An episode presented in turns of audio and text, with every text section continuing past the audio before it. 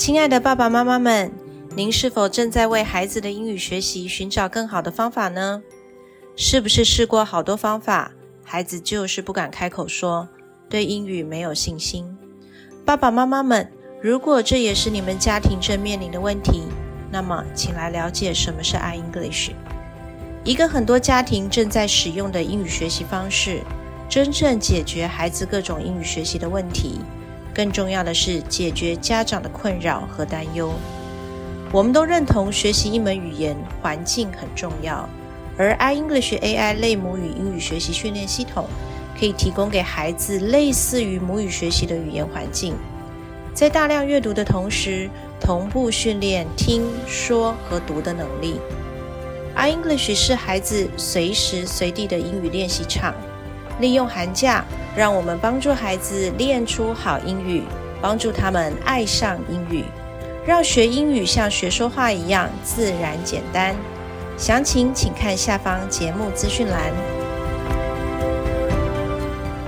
同样，身为爸妈的你我，在教养孩子路上也需要养分成长。在团团转的每一天，也需要休息充电。嗨，我是超爸 Eric，我是超妈 Kelly。欢迎来到平凡爸妈很 super，让我们成为你的超级学伴，共同用爱与孩子一起发光。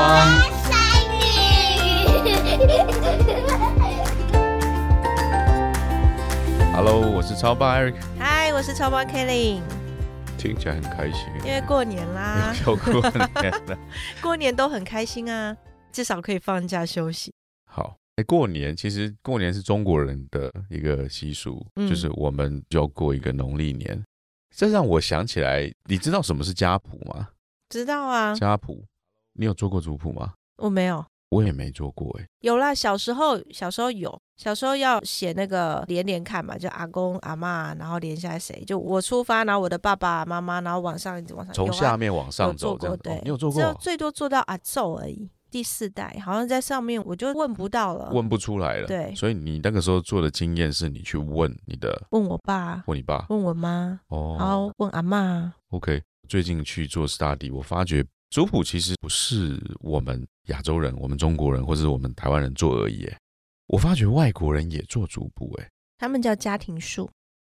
而且他们能够把家庭树这个东西放到手机上，放到电脑上去卖 A P P，那个 A P P 的价格是相当相当贵的。我不知道他们竟然这么重视这个东西。哎，对，其实这个应该是东方人去重视这个族谱，追溯到最原始几代这样子。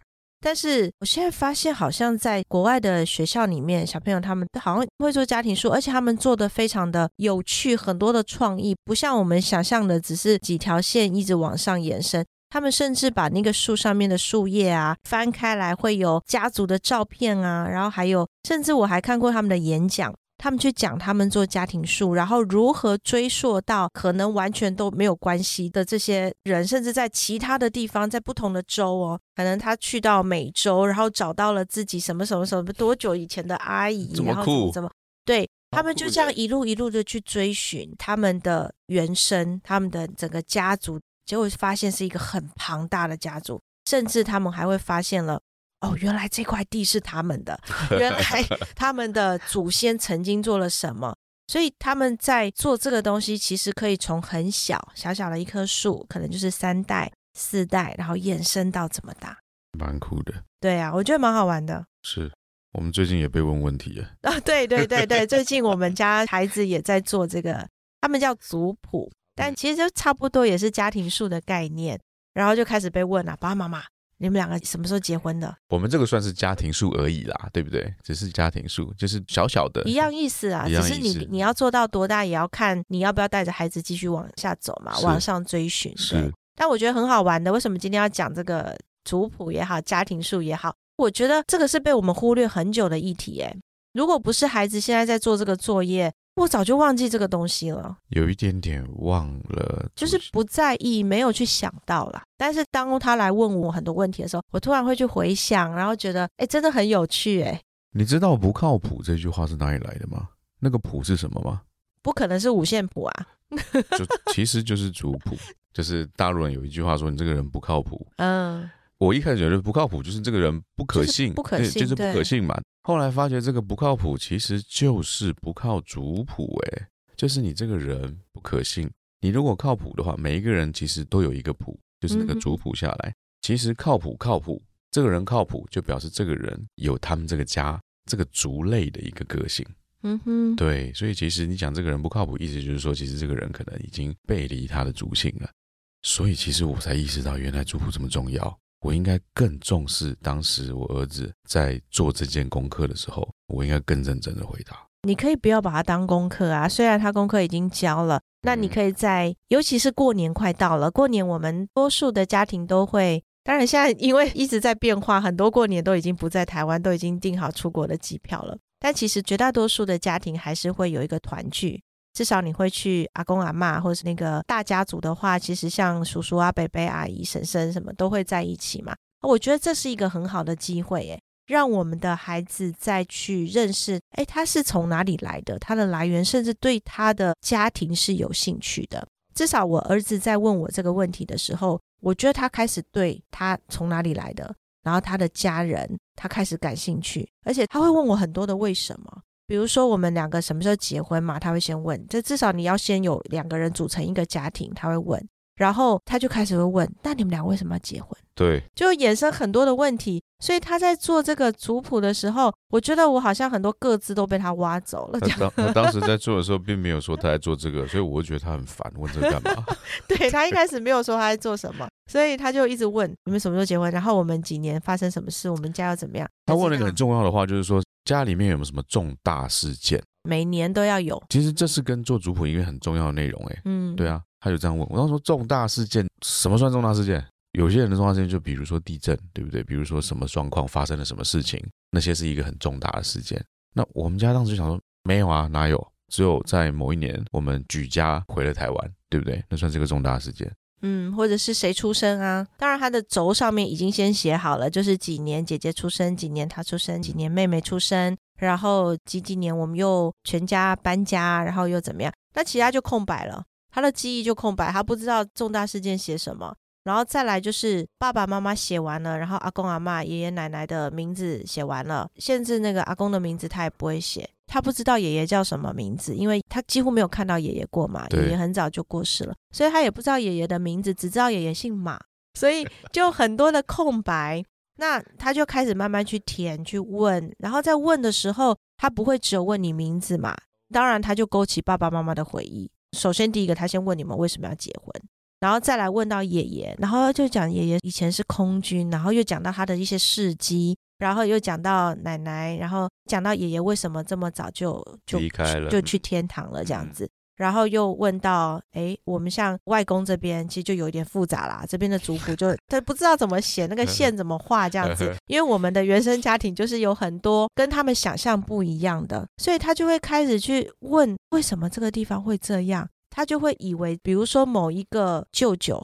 年纪跟他可能差不多，但他叫舅舅，他就本来把它画在一起，可是他现在要把它往上画，他就觉得很奇怪。对，所以在做族谱或是家庭树的同时，他开始去理解了他的家庭，诶，他开始就有兴趣，他对人有兴趣，他对家有兴趣。我觉得在那过程中，他开始去找到他是有归属的。我很强烈的感受到，甚至他也勾起我很多回忆，让我再一次去回忆过往发生的一些事情，不只是我们两个的家庭，还有就是我自己的原生家庭，以及我会回想到，哎，我的阿公阿妈曾经我跟他们的相处模式是什么，然后甚至他们告诉我在多少代以前我们是福建来的，我都不相信，因为我就没有看到，可是他们就这样讲，然后我问他们说。你们怎么知道啊？就是一代传一代，一代传，我就有时候怀疑是不是真的这样。你真的提起我一个记忆耶，在今年过年的时候，我小姑姑来家里，然后跟我讲，她把我们家，因为我小姑姑是我爷爷的弟弟的女儿嘛，嗯，然后她就讲了一些我真的从来没有听过有关于我家的故事诶，因为我爷爷是在四九年那个时候跟着一起来到台湾的嘛，据说。他们当时在四川是非常非常有钱的人呢。嗯，为什么我都没有？我都不知道哎。我只知道我们家很穷很穷，小时候是住在军眷里面，就是那个房子外面下大雨，其实家里面是会湿湿的那种房子这样子。对，他说我们家以前是很有钱的，有很多房子都是收租的，这样子非常非常有钱。后来家道中落了，就是因为都没读书，所以他说告诉我们要读书啊。嗯，我当时在当笑话听，我觉得怎么可能？我家哪里有钱？但就是其实讲到你的祖先的事情，其实是真的很有感触诶，就像你刚刚讲有感触一样。我听到那个故事，我觉得这件事情跟我有关呢。而且我当时在大陆发展的时候，我说我爷爷是四川人，我说我跟四川有渊源。他们说四川，四川以前哪有人？我们都不知道，对不对？曾经有一段历史，四川的人是被杀光了，没有人了，整个四川是空的，没有人。那就从云南、贵州，这什么两广还是两南填四川呢？有一句话就是会从其他省份把人带进四川，所以那时候我们工作的一些伙伴说，你可能是贵州人，你可能不是四川人。我说我哪是贵州人啊？因为当时我也去过贵州，我也感觉贵州很穷，不像四川，四川看起来比较富庶。我说我绝对不是贵州人。就这一次，他们也说我们好像是从贵州去的四川。很有趣诶，其实我觉得去发掘你的族谱是非常有趣的事情，你会产生一些连接，是会找到一些你曾经想都没有想过的一些事情跟感觉。对对，而那个感觉，可能有时候我们会想说，要知道这些做什么，都很久以前的事情了，而且跟我现在生活也无关，它对我的生活也没有什么帮助。可是透过这个作业，我觉得跟孩子之间的互动，那个连接是。我觉得血脉这个事情，它是真的无形的，是有一个力量的。我不知道你的感触，当你听到你们曾经是多么大富户啊，等等这些，然后家道中落，然后又怎么样？我不知道你的感受是什么，因为我们的家庭不是这样子的一个状态。但至少当我回忆起我的爷爷奶奶，或者是再小一点的时候的那个印象。我会觉得我们家族是，虽然他们都有争吵，因为老一辈的啊，或者是大家族，我觉得多少都听到会有一些抱怨啊、争吵啊，蛮多。阿妈那时候在讲谁谁谁怎么样怎么样怎么样，那时候听起来都觉得哦有点烦，为什么要一直讲这些？可是现在回想起来，就觉得其实阿妈那时候真的是很好很好。当他在的时候，全家人就会凝聚在一起。是，然后每到了过年，就是这样一个桌子圆桌，大家都要侧面坐。我记得有一次我们订餐厅订了两桌，然后我们这一代孩子的这一代，我们这一桌都是这样侧面，因为你正着坐是坐不下的，就人这么多。可自从阿妈不在之后啊，就没有这个场景了，就是基本上除非几家约约在一起。所以你很难再去有一个凝聚。可是透过孩子这一次在写族谱，我就会想起我很多的亲戚，然后想起他们过去我们在一起聊天、一起玩那个过年不是会玩八岛啊嘛这样子，就觉得很好。其实那你是有一个，虽然可能平常没有什么联络，可是你那个归属感、认同感，这个血脉的这个东西，它其实无形，但是它是在的。所以当孩子他就会问他为什么姓马。或者他为什么姓？你还说，哎，姓牛，或者为什么我们的姓是动物？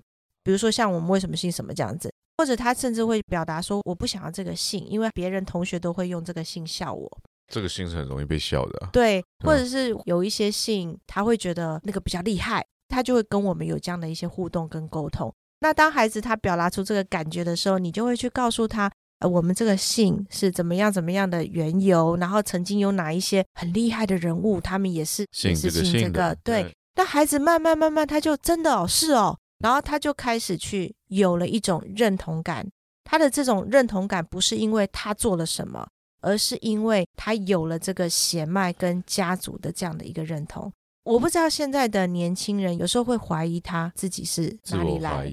对，像我们有的时候，尤其是我们离开台湾很久，住在外地，然后你又更早嘛，你国中就已经不住在台湾，高中，高中，然后高中，那你可能去到其他国家，然后后来又转换了一个地方。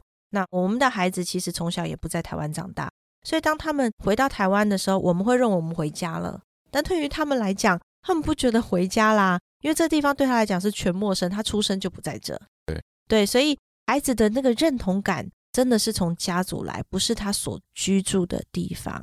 那我觉得趁着过年的期间，带着孩子去认识一下我们的家族，可能就不只是一个除夕年夜饭，或者只是在一个过年很常常大家做的一些事情之外，我们可以多带孩子了解自己的这个族谱也好，家庭树也好，因为现在孩子可能他们更有创意，他们可以做出很棒的。我觉得网上很多资料啦，我这次去看，哎，我们孩子做的作业也不错。所以讲一个笑话哈，孩子 什么作业不掉，他给我掉族谱，他在捷运上把他的族谱掉了，晕倒，晕倒，然后被捡到了这样子，然后发在网络上寻找失主，因为因为捡到的人非常好心，还好把他马赛克掉了。我们所有的。族谱几年结婚，然后又怎样去哪里，全部都在那一张作业里面。所以这是个笑话。但是孩子在掉族谱的那一天哭了，因为你想啊，要完成一个至少他有三代、三到四代的一个家庭树，他要问多少人，他要花多少时间，